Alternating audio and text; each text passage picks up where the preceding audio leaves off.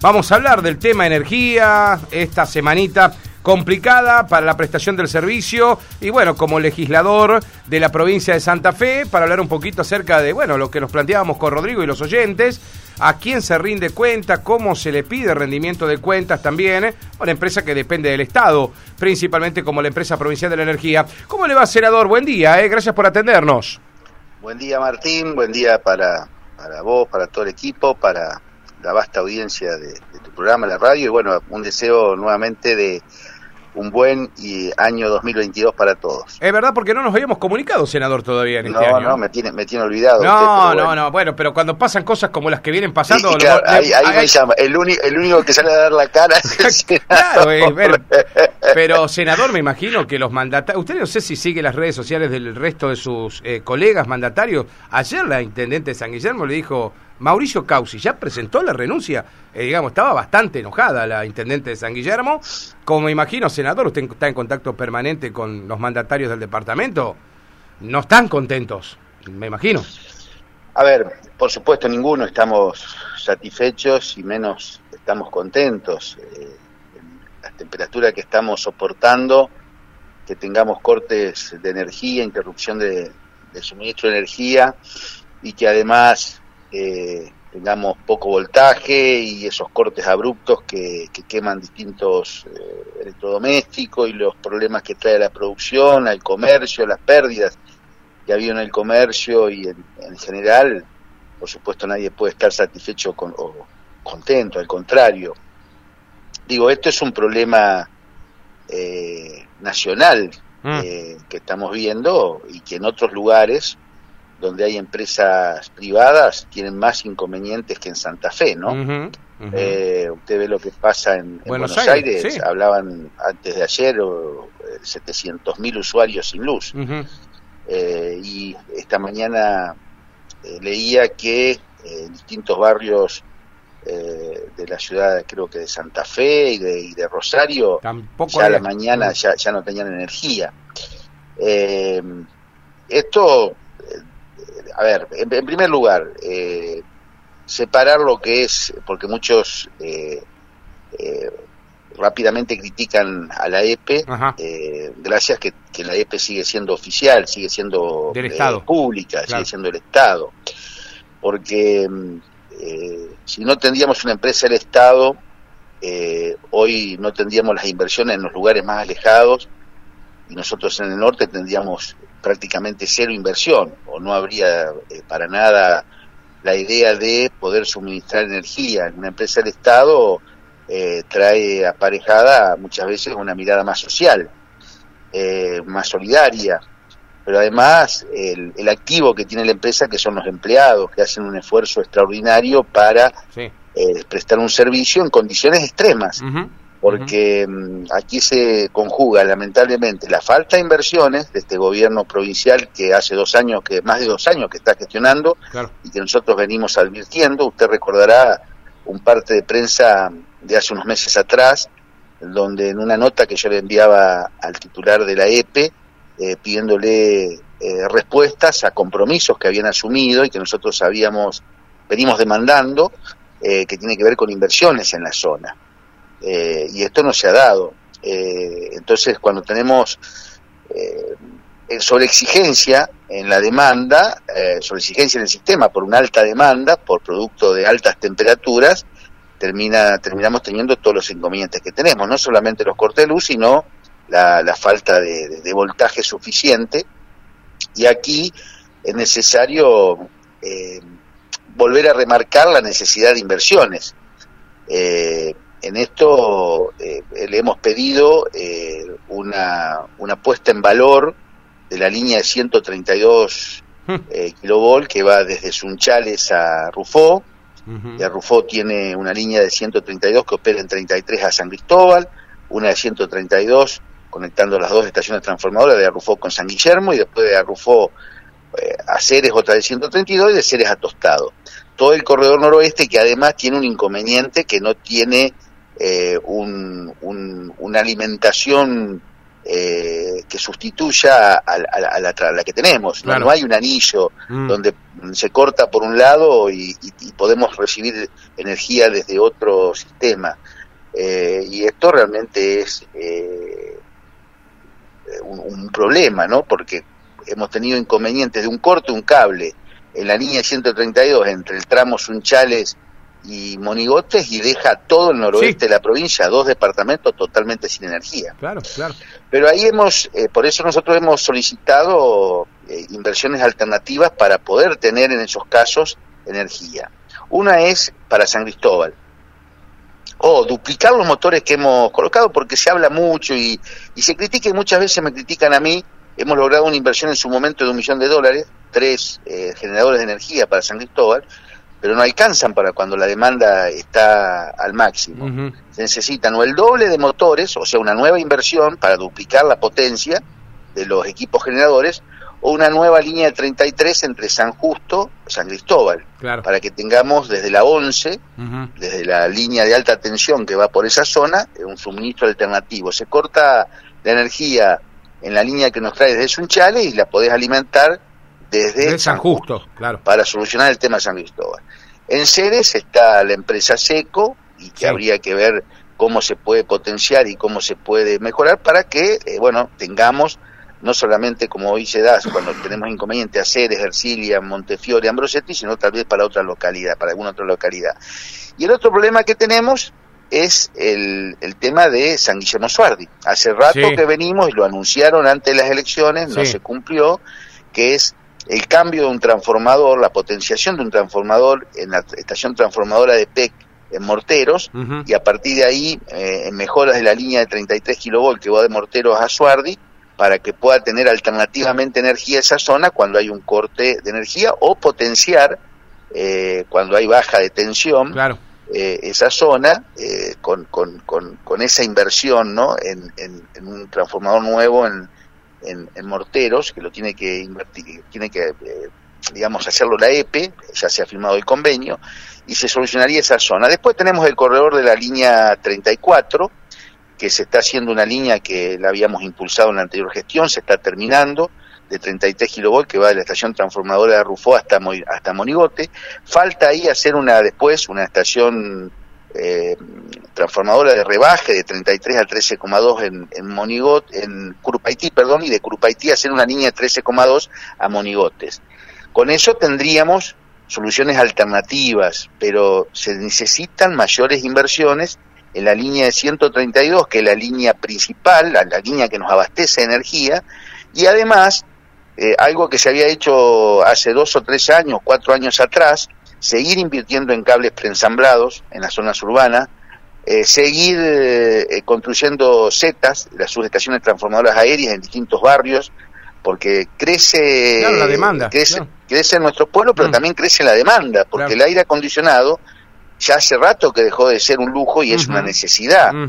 Entonces, eh, las prioridades, y más con estas temperaturas, tienen que ver con la colocación de equipos climatizadores que ya yo recuerdo, hace 30 años, como mucho, teníamos un aire acondicionado en nuestra casa, en una casa, ahora son más de uno, y, y se prendía en horarios de la siesta o de la noche. Claro. Eh, bueno, yo recuerdo, en, mi casa íbamos todos a dormir a la, a la, a la, misma pieza, claro. a la misma pieza, ¿no es cierto? Bueno, eso ha cambiado porque las cosas van y, está bien y vamos mejorando. Bueno, esto tiene que ser acompañado con más inversiones, no hay otra forma. Eh, y es lo que estamos demandando. Lamentablemente, eh, no digo que no ha habido inversiones, porque ha habido inversiones. Acá se, se ha terminado la línea de 33 entre Ceres y, Ercilia, eh, se prosiguió con la línea de 33 entre Arrufó y Curupaití, pero, digo, se ha priorizado una cuestión de caja y no de inversión por parte de la EPE.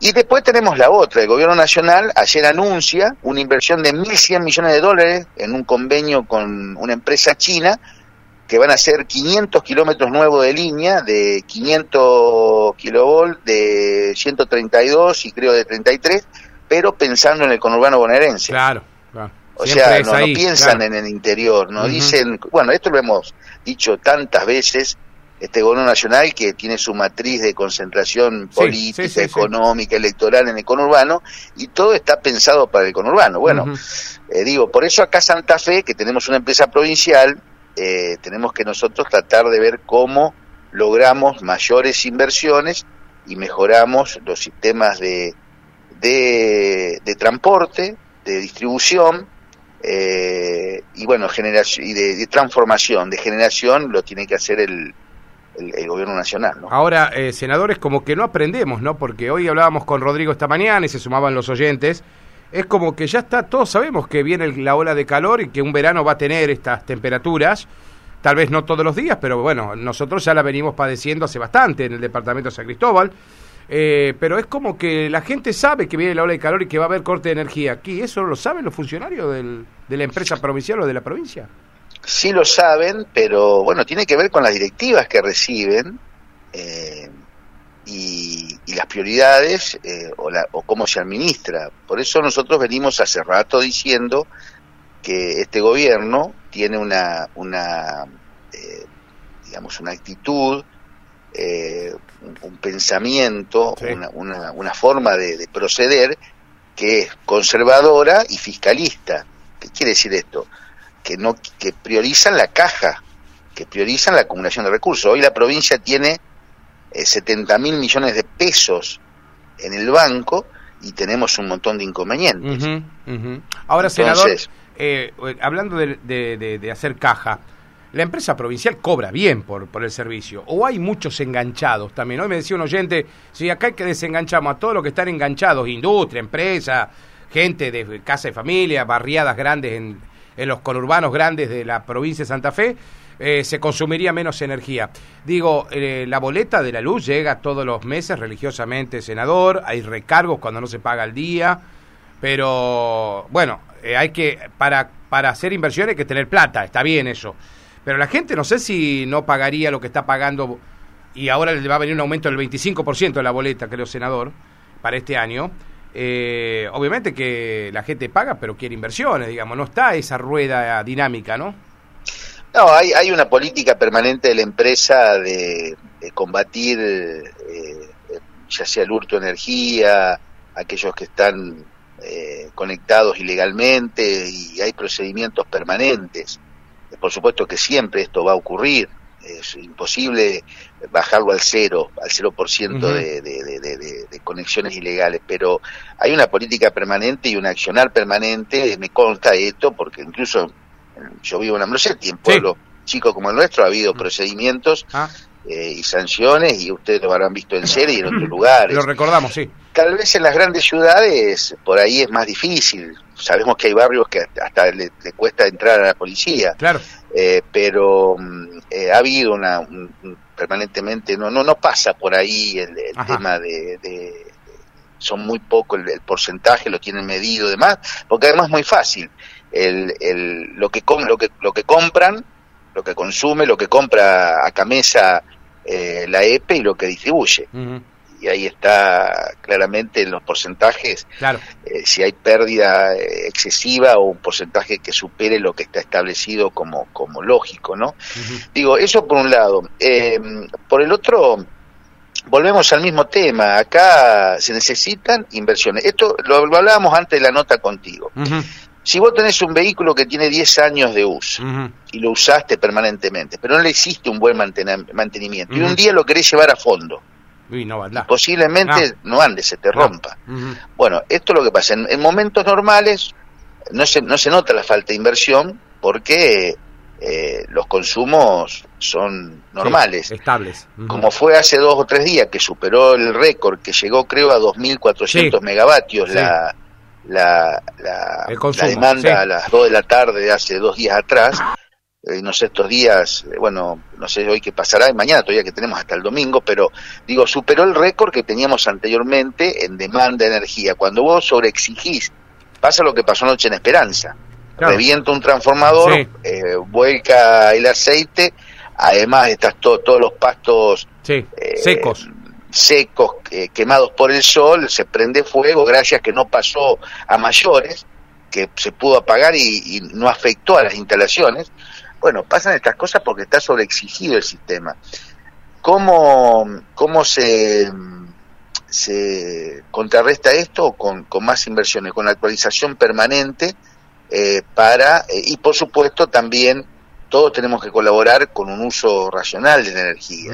Eh, la verdad que también es cierto que volvemos a lo que decía antes, un, un, aire acondicionado, tal vez ahora en una casa hay tres, cuatro, pero bueno, esto es lo que demandamos todos, esto es la, la, la necesidad que se tiene, eh, porque además estamos viviendo temperaturas que son prácticamente récord, no sé cuánto hace que no, no, teníamos esta situación, además la falta de agua, la falta de precipitaciones, días permanentes, porque muchas veces hacía grandes calores, pero eran dos o tres días, cambiaba el tiempo, te aflojaba y nuevamente después calor. Bueno, hace a cuántos días que tenemos con temperaturas elevadas, muchas, muchos. Pero digo, esto se necesita permanentemente inversión, es, eh, es eh, parafraseando un político, esto, esto como que eh, la demanda va por, por, por, digamos por el ascensor sí. y las inversiones va por, por la escalera, por la escalera. sí, sí, entonces se necesita eh, que se cambie esta cuestión de decir bueno una política eh, además tenemos un fondo que, que yo soy el impulsor de ese fondo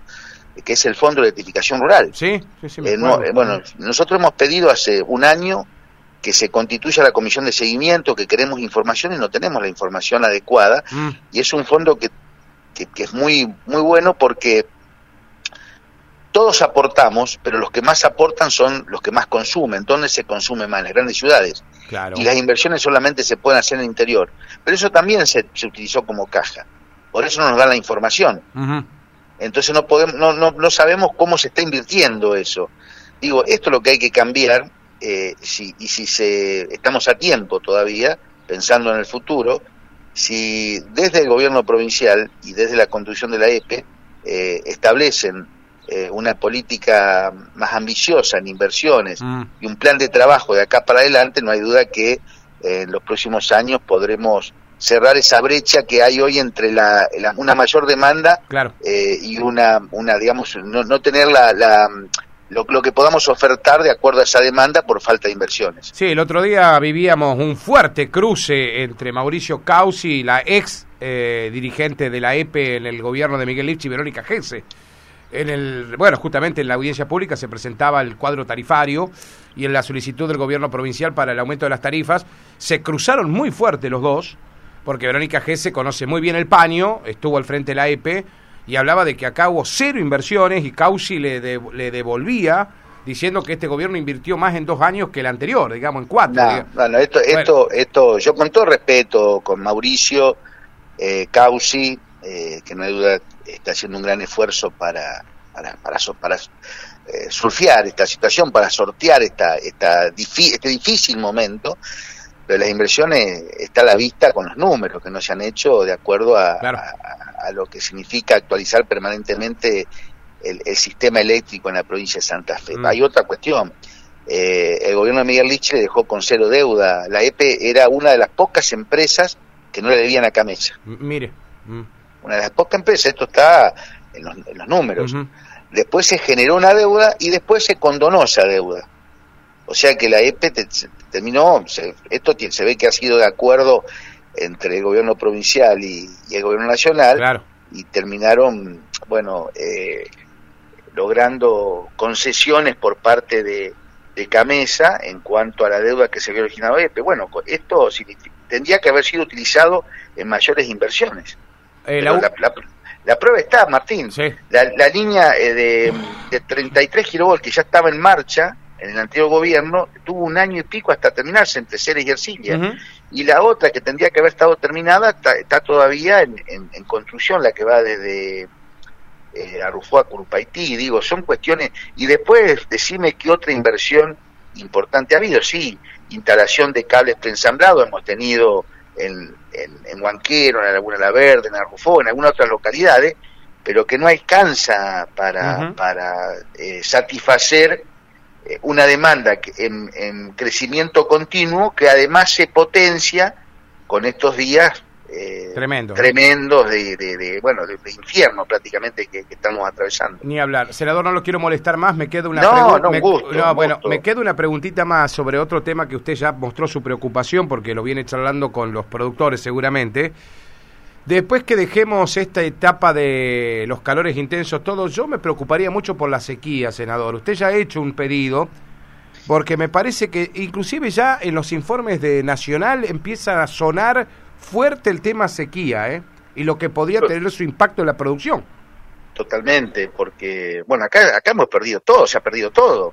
Ajá. Si vos hablás con los productores, salvo las alfalfas más viejas que y algún otro cultivo, el girasol. Eh, ayer hablaba con Roberto Burato, que también es eh, tiene cosechadora y demás, y que además siembra, el presidente comunal de, Las Palmeras, eh, ayer, anteayer, y me decía, bueno, que tenía, por lo menos en la zona donde le trabaja, buenos rinde los, los girasoles, porque el girasol, más que mucha lluvia, necesita no tanta lluvia o la lluvia justa, ¿no? Claro.